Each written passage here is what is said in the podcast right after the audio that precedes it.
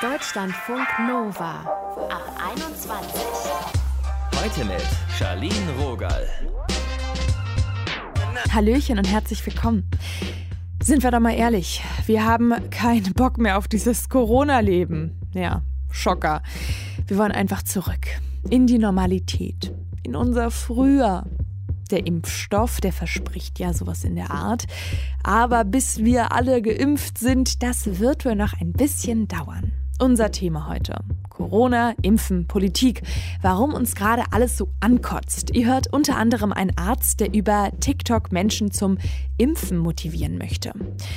Erstmal heute zu Jasmin Schreiber. Sie ist Risikopatientin der Gruppe 2, hatte endlich einen Impftermin für letzten Mittwoch und dann am Montag, also zwei Tage vorher, abgesagt. Jasmin ist Biologin und Autorin, hat letztes Jahr ihren ersten Roman Mariannengraben veröffentlicht. Der hat es auf die Spiegel-Bestsellerliste geschafft. Aber sie sagt, über den Impftermin hatte sie sich mehr gefreut. Der wurde einfach kurzfristig abgesagt. Wie sie das Impfchaos gerade empfindet und wie sie auf die Situation gerade klarkommt, darüber haben wir mit ihr gesprochen. Hallo Jasmin. Hallo. Wie kam denn die Absage und was war deine erste Reaktion? Die kam per Mail, aber das wurde ja vorher schon angekündigt, der Impfstopp. Und um Mitternacht kam dann die Absage per E-Mail. Da wusste mhm. ich es ja schon. Ich habe es dann am nächsten Morgen gesehen. Also direkt einen guten Start in den Tag. ja. Was war so dein erster Gedanke, der dir durch den Kopf gegangen ist? Zum Kotzen. genau das habe ich auch äh, meiner Mutter geschrieben dann und die hat mich dann auch gleich angerufen, wir haben darüber geredet, aber ich dachte halt so, also es war einem ja schon klar, aber man dachte sich so, oh, so wie man hat so ein, weiß ich nicht, so ein Rennen oder so ein Marathon, kurz vorher kriegt man so das Bein gestellt. Ich habe auch gesehen, am Tag, wo die Impfung sein sollte, da war dein Twitter-Name Jasmin Gib Impfsaft sofort Schreiber. Und da stand, ja. habe es emotional noch nicht geschafft, den Termin aus meinem Kalender zu löschen. Ja. wie, wie bist du denn dann darauf klargekommen und wie bist du damit umgegangen mit der Situation in den letzten Tagen? keine Ahnung, es hat mir irgendwie dann auch äh, geholfen, das trotzdem nochmal zu sehen. So nach dem Motto, der Impftermin war real und der wird schon irgendwie wiederkommen. Oh Gott, ja, ich kann es also, nachvollziehen irgendwie so. Und natürlich habe ich dann, war große Ungewissheit, weil in der E-Mail stand dann, die kam ja am Dienstag und ähm, dann wurde ja AstraZeneca wieder freigegeben. Und in der E-Mail stand halt die Absage und man würde sich in Kürze bei mir melden. Und dann Freitag hatte ich immer noch nichts gehört. Und dann habe ich da mal angerufen und dann haben die einem wieder gesagt, ja, ja, wir melden uns in Kürze. Und dann haben sie sich am Wochenende gemeldet und mir wieder gesagt, dass sie sich in Kürze melden werden. Oh Gott, das ist so also aufreibend. So eine Schleife irgendwie gerade. Hattest du irgendwo auch in dir, dass du ein bisschen froh warst? Also, dass du AstraZeneca dann doch nicht bekommst? Oder ähm, hättest du das einfach gerne durchgezogen? Also, ich denke mal, ich werde es ja eh bekommen. Aber wenn es Gründe für eine Prüfung gibt, dann wäre es ja irgendwie doof zu sagen, nee, ich geb's mir jetzt mal trotzdem, scheiß mhm. drauf. Also ich bin ja auch ursprünglich Wissenschaftlerin und das ist halt, wie das funktioniert. Also meine Mutter hat auch jahrzehntelang der Medikamentenforschung gearbeitet und das passiert sehr oft, wird halt sonst nicht medial begleitet, so in diesem mhm. Sinne, weil das meistens nichts ist, wo dann irgendwie die ganze Bevölkerung sehnlich drauf wartet. Also deswegen weiß ich, dass es ein Standardvorgang ist, aber nerven tut's halt trotzdem. Wie bist du eigentlich an den ersten Impftermin gekommen? Und hast du jetzt schon wenigstens die Aussicht auf einen neuen? Also hast du da irgendwas Konkretes? Also an den ersten gekommen bin ich, indem ich mich halt dafür registriert habe. Hier in Hessen mhm. war dann die Anmeldung für Prio 2 Gruppe offen und dann habe ich mich angemeldet und auch gleich meiner Familie Bescheid gesagt. Wir haben es dann alle angemeldet, weil die auch zum großen Teil Prio 2 sind. Und dann habe ich, ich glaube, eine Woche später per E-Mail den Impftermin bekommen und dann, also da stand dann auch schon gleich der zweite Termin drin, also alle beiden. Mhm. Und jetzt, wie gesagt, am Wochenende habe ich halt wieder eine E-Mail bekommen, dass sie sich bald melden, aber mit einem neuen Impftermin. Und das heißt, im Laufe dieser Woche angeblich ähm, kriege ich einen neuen Termin zugeteilt, aber ist halt irgendwie blöd, weil ich war quasi eine der ersten aus Gruppe 2 und jetzt bin ich, äh, muss ich mich ganz hinten anstellen. Ach, krass. Oh Gott. Also äh, da stand halt auch drin, dass die aktuellen oh. Termine halt natürlich weiter, die können ja jetzt nicht den anderen Leuten dafür absagen. Und man kriegt dann neue Termine halt hinter denen, die jetzt ihre Termine haben. Also ich hoffe es dauert nicht so super lang. Ja, ich drücke auf jeden Fall die Daumen. Also das ist ja echt auch eine bittere Entwicklung, aber dann auch bist du hoffentlich bald mal geimpft. Ja, ich denke mir halt, ich warte so lang, ich sitze jetzt seit über einem Jahr zu Hause und wenn es jetzt halt irgendwie drei, vier Wochen länger, ich glaube, das spürt man schon gar nicht mehr in diesem Zustand. Hm. Das heißt, so. wie geht's dir damit gerade? Also du bist ja Risikogruppe 2, hast eine Lungenerkrankung und du musst dich ja schon extrem, sag ich mal, anders äh, einschränken als der durchschnittsgesunde Mensch. Wie, wie sieht dein Alltag aus? Ja, relativ reizarm. Also jetzt ist wenigstens das Wetter, es wird langsam Frühling, das heißt, man kann auch mehr Sachen draußen machen, also mal irgendwie mehr mit dem Hund raus oder in den Wald fahren oder sowas. Mhm. Aber ist jetzt halt nicht irgendwie, dass ich mich groß mit Freunden auf Geburtstage treffe oder irgendwas, also nicht mal Leute hier zu Hause zu mir einlade oder so. Also wirklich sehr, sehr monoton. Und ist jetzt natürlich so die Aussicht auf eine Impfung ist jetzt natürlich so der Hoffnungsschimmer. Jetzt nicht, dass ich dann geimpft bin und auf einmal irgendwie nach Mallorca fliege. Völlig verrückt, so. ja. Sondern einfach so, ich kann einfach in den Supermarkt gehen, ohne zu denken, äh, das mache ich nur einmal im Monat oder so, mhm. Risiko senken und weil sich da die Leute auch nie an Abstand halten und so. Und ähm, dann muss ich jetzt halt nicht mehr so viel Angst haben und kann schon mehr machen wieder, ohne zu denken, irgendeiner killt mich gleich. Wie machst du das mit sozialen Kontakten? Also wie sehr fehlt dir das? Ja, also soziale Kontakte hauptsächlich tatsächlich über Zoom. Also ich sehe meine Familie persönlich so, weil wir sind so ein kleiner Kontaktkreis einfach. Wir sehen nur uns. Mhm. Und weil das ja auch zum Teil kranke Menschen sind, ähm, die sehen ja auch sonst niemanden. Also wir Kranken treffen uns untereinander. Es sind vier Leute, sind meine Kontaktpersonen und das war's. Also ansonsten ähm, treffe ich niemanden wirklich. Aber jetzt, wenn es besser, Wetter wieder besser wird, kann man sich ja auch wieder besser draußen treffen mit Freunden, um zusammen spazieren zu gehen. Ist jetzt natürlich auch nicht das abgefahrenste überhaupt, aber ähm, man ist ja schon dankbar für Kleinigkeiten oder wenn man im Park mhm. ein Picknick machen kann, wo man dann halt irgendwie zwei Meter auseinander sitzt oder so. Also da freue ich mich schon sehr drauf. Du hast einen Hund, hast du gesagt. Ich weiß auch, du hast Asseln und viele Pflanzen ja. zu Hause. Wie hilft dir das? Ja, also der Hund ist natürlich super, weil man mit dem halt immer raus muss. Und wir hatten ja auch zum Teil hier in Frankfurt Ausgangssperren, nächtliche und so. Und mit Chloe war es dann halt so, dass ich dann trotzdem auch mit ihr raus konnte und so. Also das war schon, ist schon eine Erleichterung, auch weil man ja in diesem Pandemietrotz so leicht mhm. so reinfällt, dass man gar nichts mehr macht oder so. Und so musste ich halt immer wieder mit ihr raus. Das ist ganz gut. Und die Tiere hier, die ja zum Teil sehr ungewöhnlich sind, sind einfach wie so kleine Fenster zur Welt. Also wenn ich dann in einen Terrarium reingucke, da habe ich dann so ein Tropenklima, sieht aus wie so ein kleiner Regenwald und da krabbelt's und kriecht's und im anderen Terrarium gucke ich rein, da habe ich eher so ein Strandmäßiges, äh, also oh, so ganz verschieden. Das ist schon ziemlich ziemlich gut. Es gibt ja auch so finde ich ein ganz anderes Gefühl, wenn man mal in andere Länder dann guckt, wie das sich da zum Teil schon entwickelt. Dein Freund, der lebt in Israel und der ist schon ja. längst geimpft. Wie ja. lief es bei ihm ab? Ja, also der wurde halt ähm, mit BioNTech geimpft mhm. und das war einfach, das wurde einem halt zugeteilt. Dann bist du halt einfach hingegangen, wurdest geimpft, hast 15 Minuten gewartet, hast dann so ein Armband bekommen, so ein grünes, damit andere auch sehen, dass du schon deine erste Impfung hast. Da kriegst du so ein grünes Silikonarmband. Und dann, ich glaube, vier Wochen später oder sowas, mhm. hat er dann die zweite Impfung bekommen. Und jetzt in Israel ist ja so, also die haben ja diesen, so eine Art Impfpass, so eine grüne Karte. Mhm. Und damit kannst du dann halt in Fitnessstudios, in Restaurants und so weiter. Also er kann jetzt wieder so diese Dinge unternehmen. Und was sind deine Vorstellungen, deine Pläne, wenn, wenn du auch das grüne Armband sozusagen trägst, wenn du geimpft bist? Naja, schon allein, dass wir uns sehen können, ohne mhm. dass wir dann jeweils in 100 Millionen Jahre in Quarantäne gehen vorher. Wir konnten es natürlich nur selten sehen jetzt, weil ja auch da und alles gesperrt war und immer ewige Quarantäneverordnungen und so. Also nach wir uns gesehen haben, war er irgendwie insgesamt äh, drei Wochen Quarantäne. so. Oh also hier im Land und dann wieder in Israel. Solche Sachen einfach, dass die einfacher gehen. Man kann sich einfach sehen und er zieht jetzt auch bald ähm, hierher und ähm, auch so ein bisschen so ein bisschen Verschlechterung, sage ich mal, im Corona-Management für ihn dann. Aber dann können wir uns einfach so treffen. Also solche Sachen sind meine Pläne. Jetzt wirklich nix äh, partymäßig oder irgendwie geil in Urlaub fahren, weil das gibt die Pandemie aktuell nicht her und das ist ja Quatsch, sich dann so zu verhalten. So. Und die Perspektive ist ja auch total schön. Also ein bisschen unbeschwerter zu seinen Liebsten ja. fahren. Halleluja, das klingt richtig gut. Ja. Jasmin, danke fürs Gespräch. Sehr gern. Tschüss. Tschüss. Deutschlandfunk Nova. Am Freitagnachmittag, da haben sich die Regierungschefinnen der Bundesländer ja mit Kanzlerin Angela Merkel zum Impfgipfel getroffen per Telefonschalte. Damit das Impfen jetzt endlich vorangeht, ist es ja zentral, dass in Hausarztpraxen geimpft wird.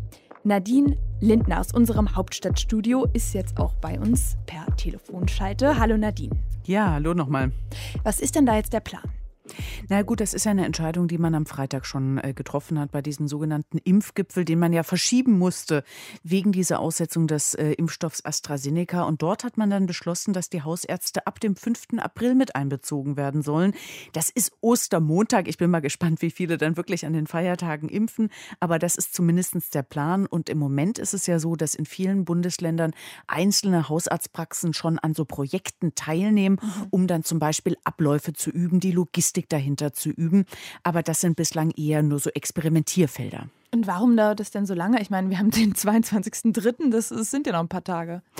Ja, das stimmt schon. Auf der anderen Seite, das Argument, was dagegen steht und was ja durchaus valide ist, ist, dass man einfach nicht genügend Impfstoff hat, um wirklich auch die Hausarztpraxen beliefern zu können, von denen es ja über 50.000 in Deutschland gibt. Und ich weiß nicht, ob da so viel Sinn macht, an jeder Hausarztpraxis ein oder zwei Dosen vorbeizubringen oder mhm. ob es jetzt dann nicht sinnvoller ist, das zentral in den Impfzentren dann auch ähm, koordiniert vonstatten gehen zu lassen. Und es müssen noch so ein paar Fragen geklärt werden, die standen zumindest am Freitag auf der Tagesordnung, was so Logistik angeht. Also Kühlketten, die nicht unterbrochen werden sollen. Oder auch die Frage, wie man diese Impfstoffe in so kleine Dosen dann auch zerteilen kann. Weil das, was man weiß, ist, dass die aus der Fabrik ja in so großen Packungen eigentlich mhm. kommen. Und dass man dann auch erstmal gucken muss, wenn jetzt zum Beispiel jede Hausarztpraxis, wie es jetzt der Plan ist, pro Woche 20 Impfdosen bekommt, okay. wie man das überhaupt ordentlich äh, hinkriegt. Aber da ist, äh, das hat man wohl alles dann auch, ähm, auch mit äh, Hilfe der Apotheken, äh, Medikamentengroßhändler dann auch lösen können. Und pro Woche 20 Impfdosen Dosen. Ist das genug? Tja, das ist natürlich nicht, äh, natürlich ist das nicht genug. Ja. Und ähm, ähm, es ist aber auch äh, der Punkt, dass man, dass es schon sinnvoll ist, das jetzt langsam äh, anlaufen zu lassen, weil, wenn man in die Prognosen mal reinschaut, ähm, der Impfstoff, der zu erwarten ist, da kann es durchaus sein, dass das im zweiten Quartal quasi sprunghaft ansteigt und dann würden die Impfzentren nicht mehr reichen. Und da ist es gut, wenn man das dann schon mal in den Hausarztpraxen die Abläufe geübt hat. Man geht eigentlich davon aus, dass in der Woche nach Ostern bundesweit 3,3 Millionen Impfdosen geliefert geliefert werden. Und die niedergelassenen Ärzte, die sollen dann ungefähr knapp eine Million dieser Dosen abbekommen. Ähm, und damit möchte man dann auch erstmal loslegen. Und wie entscheiden dann die Hausärztinnen, wer wann geimpft wird? Ich finde, das ist auch eine ganz heikle Frage. Letztendlich sollen sich die Hausärztinnen und Hausärzte daran orientieren, was auch diese sogenannte Prioritätenliste ähm, äh, der Ständigen Impfkommission sagt, also wo es um die Frage geht, welche Gruppen, welche gesundheitlichen Gruppen haben eigentlich das größte Risiko, auch wirklich schwere Verläufe bei einer Corona-Erkrankung zu bekommen. Da geht es nach Alter, aber es geht auch nach Vorerkrankungen zum Beispiel. Und da müssen jetzt die Hausärzte und Hausärzte tatsächlich überlegen, 20 Impfdosen in der Woche, die müssen ihre Krankenakten nochmal lesen mhm. und dann tatsächlich entscheiden, wem geben sie das. Sie sollen sich eigentlich nach Alter richten, aber auch bei den Vorerkrankungen ist es ja wirklich schwierig. Es gibt zum Beispiel Leute, Krebspatienten, es gibt Leute, die äh, Transplantation hatten, es gibt äh, auch jüngere Leute, die zum Beispiel Immunsuppressiva nehmen, die das Immunsystem runterdrücken. Und all die haben natürlich Anliegen und ich kann mir schon vorstellen, dass da die ein oder andere Debatte innerhalb der Hausarztpraxis durchaus noch geführt wird. Jetzt wurde ja auch viel über äh, Impfstoffe debattiert. Welche bekommen denn die Hausärztinnen? Ja, also es ist wohl offenbar so, dass man den Impfstoff von BioNTech wegen dieser ganzen Frage der schwierigen Lagerung, dieses Kühlthema hat man ja schon öfter diskutiert, ähm, dass das erstmal in den Impfzentren äh, bleiben soll, weil der bei sehr tiefen Minusgraden aufbewahrt werden soll. Aber AstraZeneca, dieser Impfstoff, der soll vor allem an die Arztpraxen gehen. Man überlegt auch zum Beispiel Arztpraxen bevorzugt zu beliefern, die in Grenzlagen sind. Also da hat man sich auch darüber Gedanken gemacht, Tschechien oder auch Grenzgebiete zu Frankreich, äh, wo man in den Nachbarländern hohe Inzidenzen hat, wo man eigentlich auch die Pendler dann äh, verstärkt impfen will. Also dass man dort auch regional nochmal überlegt, wo wird dieser Impfstoff jetzt äh, am schnellsten auch gebraucht. Und hältst du das für realistisch, dass wir bis zum Sommer noch ein Impfangebot alle bekommen? Ehrlich gesagt ja, auch wenn man sich das im Moment überhaupt nicht vorstellen kann, jetzt am Ende dieses ersten Quartals. Aber wenn man mal äh, auf die Zahlen von Statista schaut, da sieht man, dass man 18 Millionen Dosen im ersten Quartal hatte. Das ist jetzt bald rum. Aber im zweiten Quartal soll es einen großen Sprung geben. Das heißt, April bis Juli fast 80 Millionen Dosen werden dort erwartet. Also immer vorausgesetzt, dass die Hersteller dann auch liefern können. Und im dritten Quartal 126 Millionen Dosen. Man muss das ja alles jetzt nochmal durch zwei teilen, weil ja bei den allermeisten Impfstoffen Impfstoffen zwei Dosen verabreicht mhm. werden müssen pro Patient. Aber eigentlich die, auch die Kassenärztliche Vereinigung in Hamburg zum Beispiel, die geht davon aus, dass bis zum Sommer das weitgehend abgeschlossen ist und man, Zitat, Juli oder August mit dem Gröbsten durch ist. Und ich finde, das ist auch trotz dieser vielen schlechten Nachrichten irgendwie so ein bisschen so ein kleiner äh, Hoffnungsschimmer. Definitiv der Silberstreifen am Horizont. Nadine Linden aus unserem Hauptstadtstudio für euch. Danke, Nadine. Ja, schöne Grüße. Tschüss. Deutschlandfunk Nova. Es gibt ja Menschen, die sind schon geimpft, weil sie Teil einer Risikogruppe sind und da alles gut geklappt hat mit dem Impfen oder in besonders relevanten Bereichen arbeiten und durch die Arbeit eben besonders gefährdet sind. Zu den letzten gehört Tarek. Er ist Arzt, er arbeitet im Notarzteinsatzfahrzeug und in einem Krankenhaus in der inneren Medizin und er ist deshalb geimpft. Und auch wenn sich viele genau das wünschen, gibt es immer noch Menschen, die der Impfung eher skeptisch gegenüberstehen. Die will Tarek auf seinem TikTok-Kanal Doc Tari und auf seinem Insta-Kanal erreichen. Wir haben mit ihm darüber gequatscht. Hi Tarek. Hi. Du hast dich ja beim Geimpftwerden filmen lassen und es dann online gestellt. Was war deine Motivation dahinter? Ja, genau. Also bei uns in der Klinik war es tatsächlich so, dass zuallererst die Pflegekräfte diesbezüglich angesprochen worden sind, ob sie sich impfen lassen wollen oder nicht. Mhm. Und ähm, dann war es so, dass die Pflegekräfte etwas skeptisch diesbezüglich waren und äh, so das Gefühl hatten, sie würden sie jetzt als Versuchskaninchen genutzt und bekommen jetzt zuallererst die Impfung. Und der Großteil der Pflegekräfte hat das dann teilweise abgelehnt. Daher wurden dann die Ärzte kurzfristig gefragt und ähm, der Chef hat, hat uns alle dann angeschrieben und äh, bei uns war eigentlich die Resonanz riesig. Ja, jeder wollte sich eigentlich größtenteils impfen lassen und das haben dann die Pflegekräfte auch gesehen, beziehungsweise um das denen auch so zu vermitteln, war dann die Idee von mir persönlich, dass ich das mal aufnehme und denen mal das Gefühl gebe, hey, wir Ärzte lassen uns doch auch impfen, ja. Und Wie ihr braucht so keine eine Angst. Vorbildfunktion. Genau, so als Vorbildfunktion. Wieso ist dir das so wichtig, andere über die Impfung zu informieren? Also wichtig ist es, weil eben erst dann, wenn viele Leute geimpft werden, wir überhaupt aus dieser Pandemie rauskommen können. Das ist ein Riesenproblem. Solange viele Leute sich nicht impfen lassen, werden wir wahrscheinlich nicht diese Herdenimmunität erreichen können. Und es ist ganz, ganz wichtig, dass wir gemeinsam an einem Strang ziehen und versuchen, mit dieser Impfung aus dieser Pandemie einfach zu kommen. Und wenn wir das nicht schaffen, wenn zu wenig Leute sich einfach impfen lassen, dann werden wir weiterhin in solche Lockdowns kommen, wie zum Beispiel der auch heute sehr wahrscheinlich beschlossen wird. Und welchen Impfstoff hast du bekommen? Ich habe BioNTech bekommen. Und hättest du auch AstraZeneca genommen? Hätte ich auch tatsächlich genommen. Die Sache ist natürlich die, ich weiß, es gibt momentan aufgrund der Tatsache, weil es eben diese äh, Problematik, was heißt Problematik, des, mit dieser Impfreaktion eben jetzt mhm. aufgetaucht ist, sehr äh, große Ängste einfach innerhalb der Bevölkerung. Aber tatsächlich ist es so, dass weiß man als Arzt einfach und wenn man wirklich diese Erkrankung vor Ort auf den Intensivstationen und auch auf der normalen Station, Covid-Stationen gesehen hat, dass jede Impfung einfach besser ist als diese Erkrankung. Und die Erkrankung, das Gefährliche an dieser Erkrankung ist einfach, man weiß einfach nicht, wen es hart erwischt. Wie ist denn die aktuelle Corona-Lage bei euch im Krankenhaus? Also mittlerweile ist es so, dass es wirklich wieder drastisch zunimmt. Wir hatten äh, in der Lockdown-Phase natürlich einen Down wieder, wo dann ähm, die Anzahl der Patienten rückläufig war. Wir haben aber durchgehend auf unseren Intensivstationen eine mindestens 60 bis 70 prozentige Belegung gehabt. Das Problem bei der Erkrankung, bei denen wo die Erkrankung wirklich stark ausbricht und der Körper oder das Immunsystem eine unglaubliche Reaktion zeigt, das große Problem, dass die Therapie einfach sehr lange dauert. Wir haben teilweise Patienten, die über 90 Tage dort liegen. Die werden dann an so eine ECMO-Maschine angeschlossen und äh, man versucht, die dann darüber zu retten. Ja. Ich meine, viele von uns fiebern ja wirklich auf diese Impfung hin und du bist jetzt ein Mensch, der geimpft wurde. Was macht es mit dir? Wie fühlt sich das an? Also einmal gerade aufgrund der Tatsache, weil ich ja ständig in, in direkten Kontakt mit der Erkrankung auch bin, ist es für mich eine große Erleichterung, ja, dass ich weiß, dass ich einerseits irgendwo auch geschützt bin, falls ich erkranke, dass die Erkrankung sich nicht so stark auswirkt äh, wie zum Beispiel bei jemandem, der nicht geimpft ist. Mhm. Und das nimmt natürlich so etwas die Angst von der, von der Erkrankung. Ja.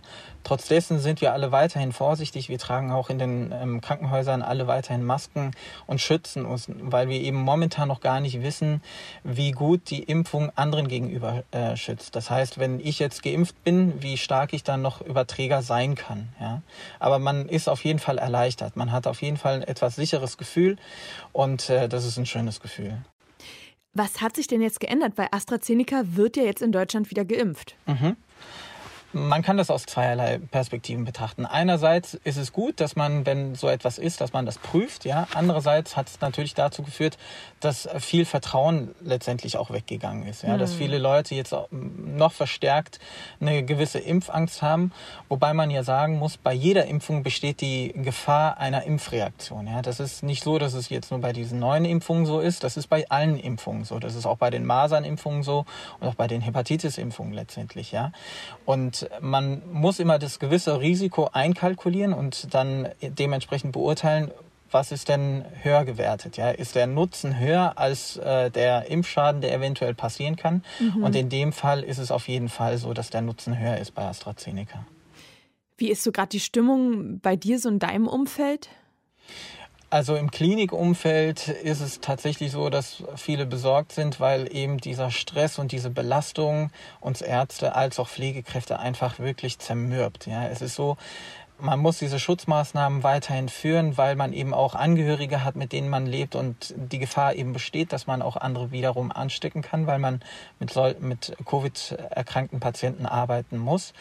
Und das zermürbt einfach. Ja, das ist eine so starke Belastung für alle Kollegen und ähm, das führt irgendwann dazu, dass äh, Kollegen dann auch selbst einfach aufgrund des Stresses erkranken. Ja, das macht einfach kaputt. Wir müssen versuchen, irgendwie wirklich gemeinsam an einen Strang zu ziehen und aus dieser Pandemie rauszukommen. Und das war ja auch initial überhaupt die Idee, Leute zu motivieren und aufzuklären. Also ein Weg für dich ist quasi den Austausch mit der Online-Community auch zu suchen. Hast du noch irgendwie einen anderen Tipp, wie dieses scheinbar endlose Warten sich ein bisschen kürzer anfühlen kann oder wie wir mit dem Frust umgehen können? Also viel ist, dass man miteinander einfach redet. Ja, man sollte versuchen über über die Probleme, die man auch teilweise hat. Wir haben ja mittlerweile auch gesehen, dass viele Leute in Depressionen fallen aufgrund dieser Einsamkeit, die die sich entwickelt. Und wir haben Gott sei Dank mit Hilfe von diversen sozialen Medien ein Medium geschaffen, womit man weiterhin in Kontakt treten kann mit der Außenwelt, mit Freunden, mit Familien. Wir brauchen diesen sozialen Kontakt einfach, ja. Und wenn der dann irgendwann weg ist, dann vereinsamen wir auch innerlich, ja. Leider müssen wir alle, beziehungsweise die, die noch nicht geimpft sind, einfach warten und hoffen, dass die Regierung mhm. letztendlich bessere Lösungen auf den Tisch bringt und versucht, anderweitig den Impfstoff irgendwie zu bekommen. Eventuell werden ja noch weitere Unternehmen noch weitere Impfstoffe rausbringen und dann könnte sich das natürlich äh, beschleunigen und darauf hoffen wir alle. Habt ihr euch so Gedanken mal gemacht in eurem Medizinerinnenkreisen, was sich ändern müsste, dass das ein bisschen flotter geht? Also die Impfstrategie zuallererst brauchen wir mehr Impfstoff. Und ich glaube, wenn wir genügend Impfstoff haben, dann ähm, dient das, was viele Kollegen ja mittlerweile auch machen, sei es auf TikTok oder auf anderen sozialen Medien, die Leute schon jetzt aufzuklären, dass eben der Wunsch auch mittlerweile besteht, dass man das zeitnah machen lassen möchte, dass man sich impfen lassen möchte. Ja, ich glaube, das wird schnell passieren. Es gibt immer eine gewisse Anzahl von Leuten, die sich äh, dagegen sträuben und ähm, Angst haben oder weiterhin Angst haben. Aber ich denke, wenn man sieht oder wenn die Leute sehen, dass ein Großteil der Bevölkerung dann geimpft ist und ähm, wirklich nur ein mini minimaler Ansatz äh, von Leuten vielleicht eine Impfnebenwirkung haben, dass sich die Bereitschaft zur Impfung auch stark dann ähm, positiv beeinflussen lässt dann. Das sagt Tarik aka Doc Tari. Vielen Dank, dass du dir Zeit genommen hast. Gerne, vielen Dank fürs Gespräch. Tschüss. Ciao. Corona, Impfen, Politik. Warum uns gerade alles so ankotzt, das haben wir heute aufgedröselt. Und ich habe mitgenommen den Hoffnungsschimmer. Den nehme ich mit. dass wir vielleicht wirklich alle schneller geimpft werden als unser mürrisches, frustriertes Selbst, das sich so ausmalen kann. Das ist doch mal schön. Eine neue Perspektive. Mein Name ist Charlene Rogal. Tschüss, over and out.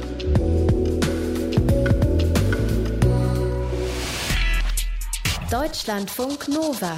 Ab 21. 21. Die Podcasts jederzeit auch auf deutschlandfunknova.de.